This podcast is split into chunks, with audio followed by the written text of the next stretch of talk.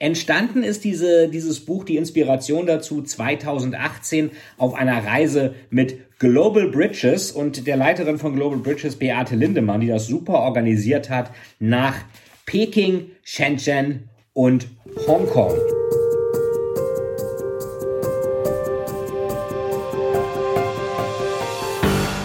Herzlich willkommen zu einer neuen Folge im Totalis to Sell Storytelling Podcast und heute mit einem Final Control Special.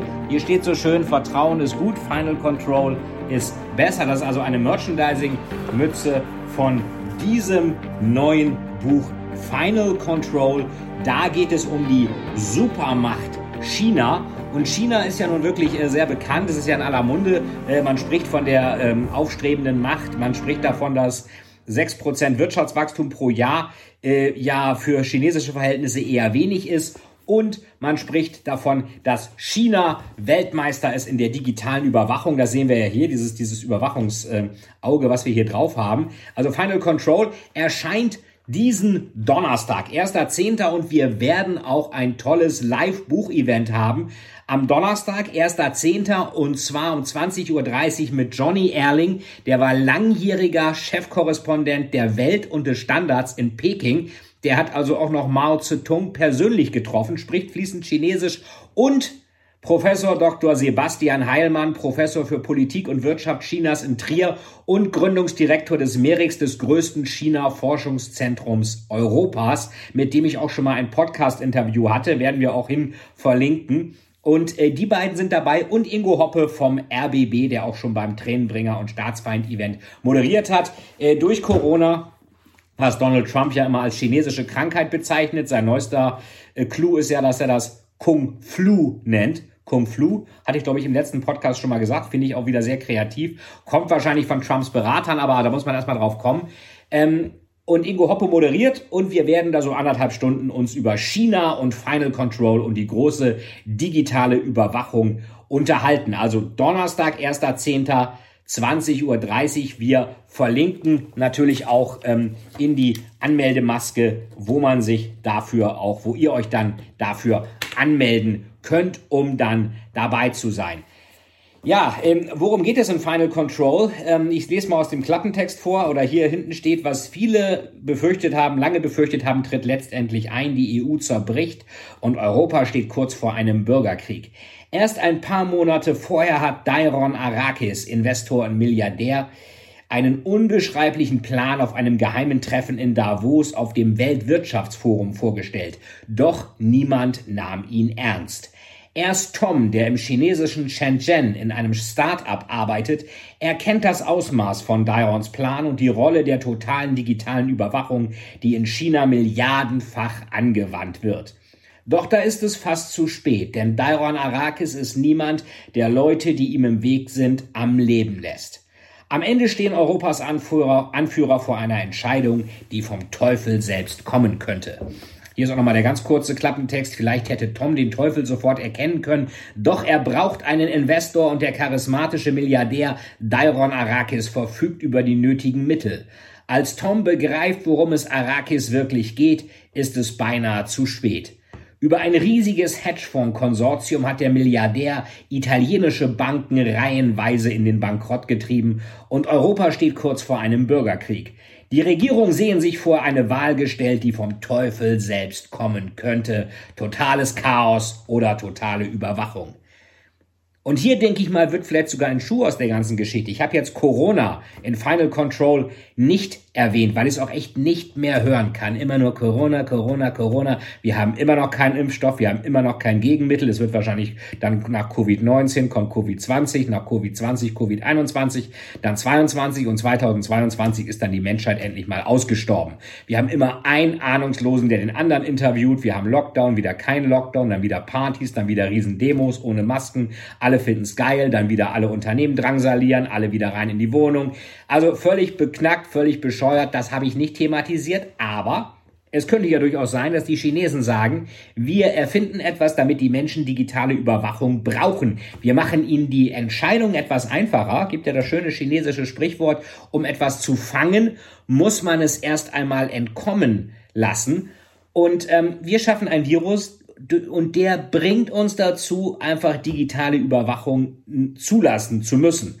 Ich gebe zu, in Deutschland wird das schwierig, weil Deutschland dermaßen analog und digital feindlich ist. Ich glaube, der größte Traum der deutschen Politiker und Behörden ist, dass der Bürger oder der Untertan ist, das ja in Deutschland eher zum Amt geht und einen Antrag per Hand ausfüllt. Also alles analog, was schon hochmodern ist, ist das Faxgerät und da ist China einfach komplett anders aufgestellt.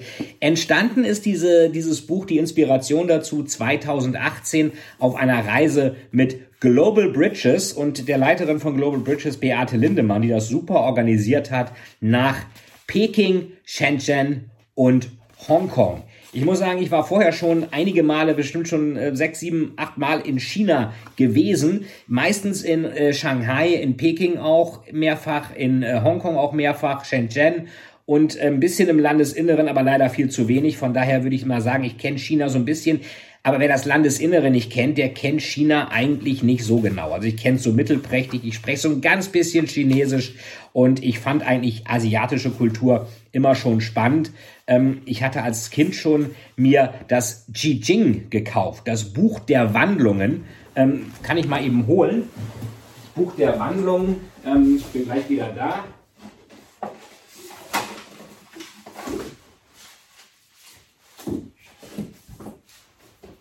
So, da bin ich wieder. Ji Jing, Buch der Wandlung, gilt als das älteste Buch der Welt, irgendwie 3000 Jahre alt und noch älter, äh, nagelt mich jetzt nicht fest, von König Wen und König Wu geschrieben. Da ist das ganze System der Welt in 24 Zeichen drin. Also das sind so diese, diese Zeichen hier. Lin, die Annäherung ist ein Zeichen zum Beispiel. Und was natürlich auch interessant ist, ist Kung Fu, Kungze, Gespräche. Ähm, und äh, Kungze oder Konfuzius möchte ja, dass Leute sich gut benehmen. Und dieses System der digitalen Überwachung in China versucht genau das Gleiche, versucht nämlich Verhalten zu überwachen. Also wenn du an die Mauer pinkelst in China, was ja in Deutschland äh, völlig okay ist und eigentlich auch kein Bürgermeister schlecht findet, in China gibt's dann Kameras, die nehmen das auf, ordnen dein Gesicht zu und dein soziales Kreditkonto wird dezimiert. Das heißt, du kriegst Punkte abgezogen. Wenn du deine alten Eltern besuchst oder wenn du zum Beispiel ähm, äh, dich in der Nachbarschaft um Charity kümmerst, das gibt wieder Pluspunkte. Das heißt, du kannst ganz nach oben kommen, dann kannst du auch äh, äh, toll fliegen und Hochgeschwindigkeitszüge nutzen oder eben nach unten, äh, dann darfst du gewisse Sachen gar nicht mehr machen. Und die chinesische Führung sagt, diejenigen, die sich tugendhaft verhalten, die werden ins Himmelreich kommen und die, ähm, die sich nicht tugendhaft verhalten, werden keinen Schritt mehr vor den anderen setzen können. Das ist also wirklich so eine Art äh, Weltgericht zu äh, Lebzeiten, was da gemacht wird. Es kann passieren, du bist im Zug, äh, legst die Füße auf den Sitz gegenüber, machen in Deutschland ja auch alle. In China filmt das die Kamera, die ordnet dich zu und dann wird ja auch gleich gesagt, bitte den Hochgeschwindigkeitszug verlassen. Du hast nicht mehr genug Sozialkreditpunkte, um diesen Zug benutzen zu dürfen.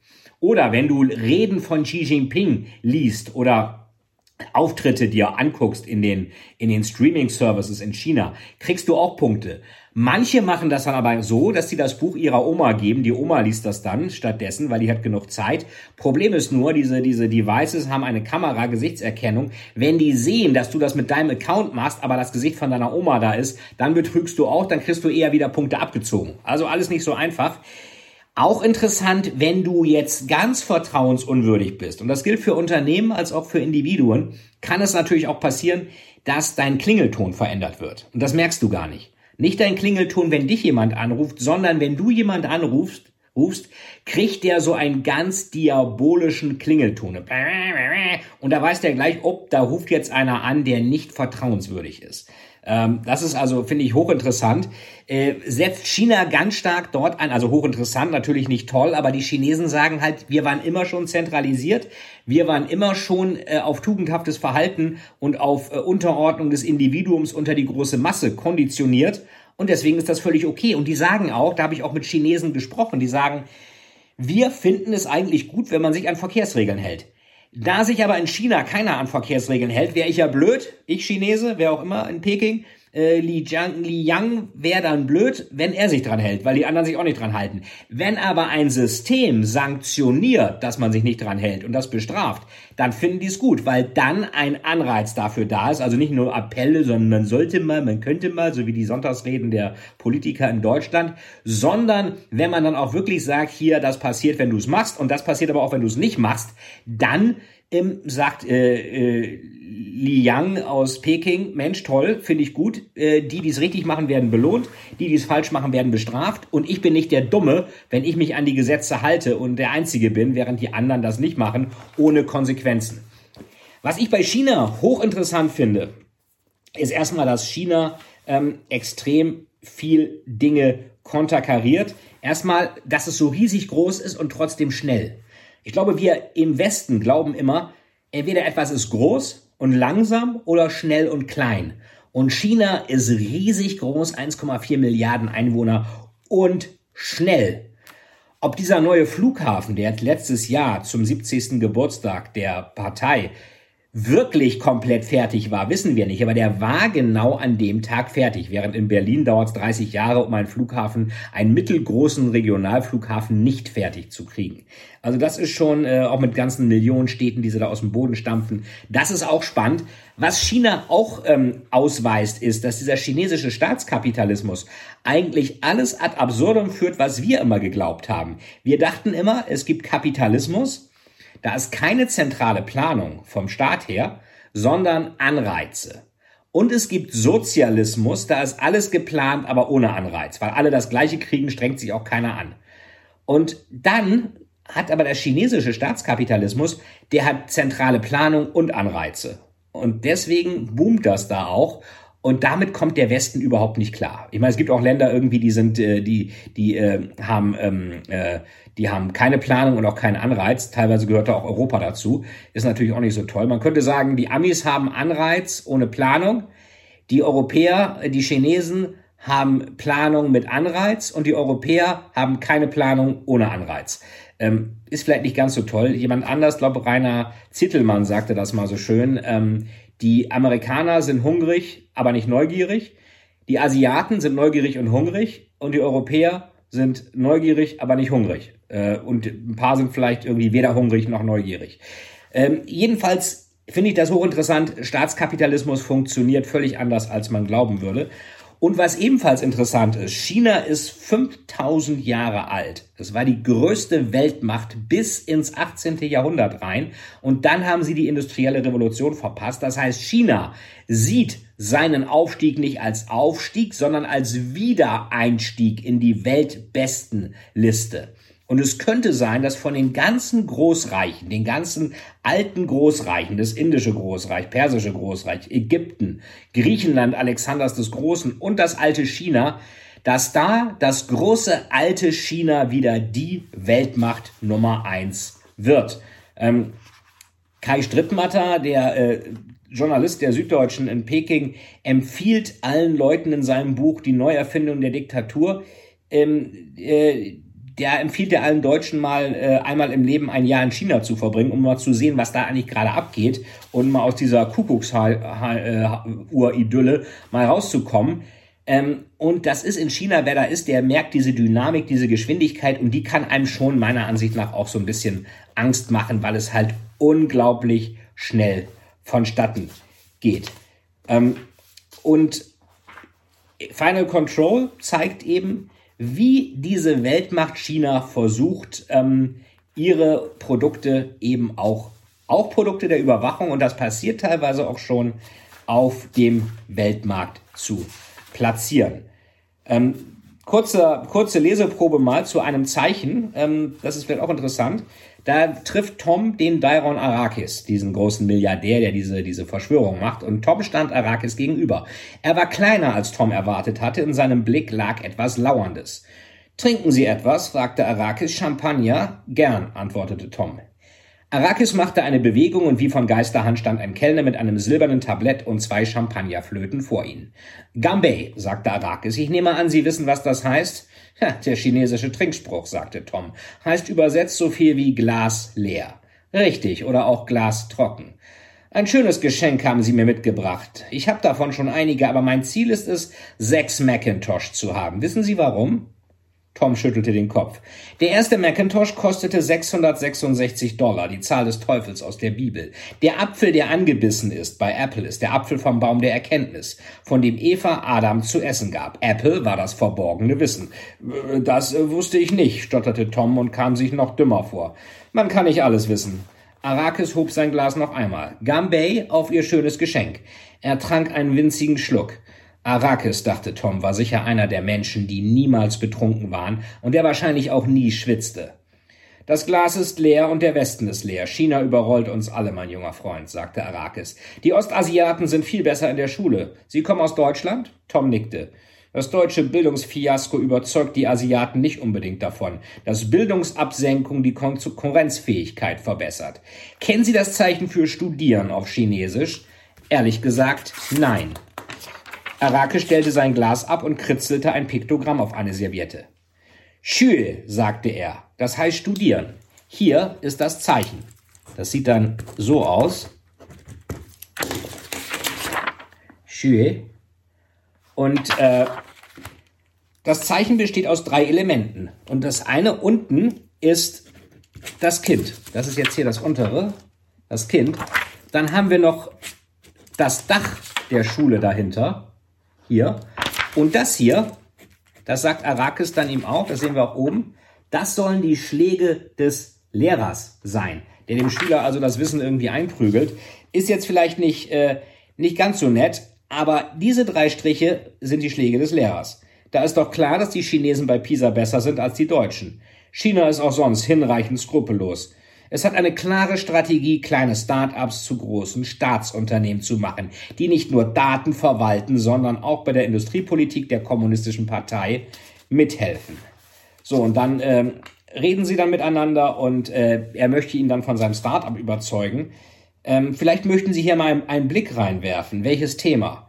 Medizintechnik, invasives Tracking via 5G, Realtime-Diagnostik und Gar nicht schlecht. Arrakis blickte sich um, nahm das Pitch-Dokument und gab es seinem riesigen Leibwächter. Ich schaue es mir an. Danke für den Macintosh.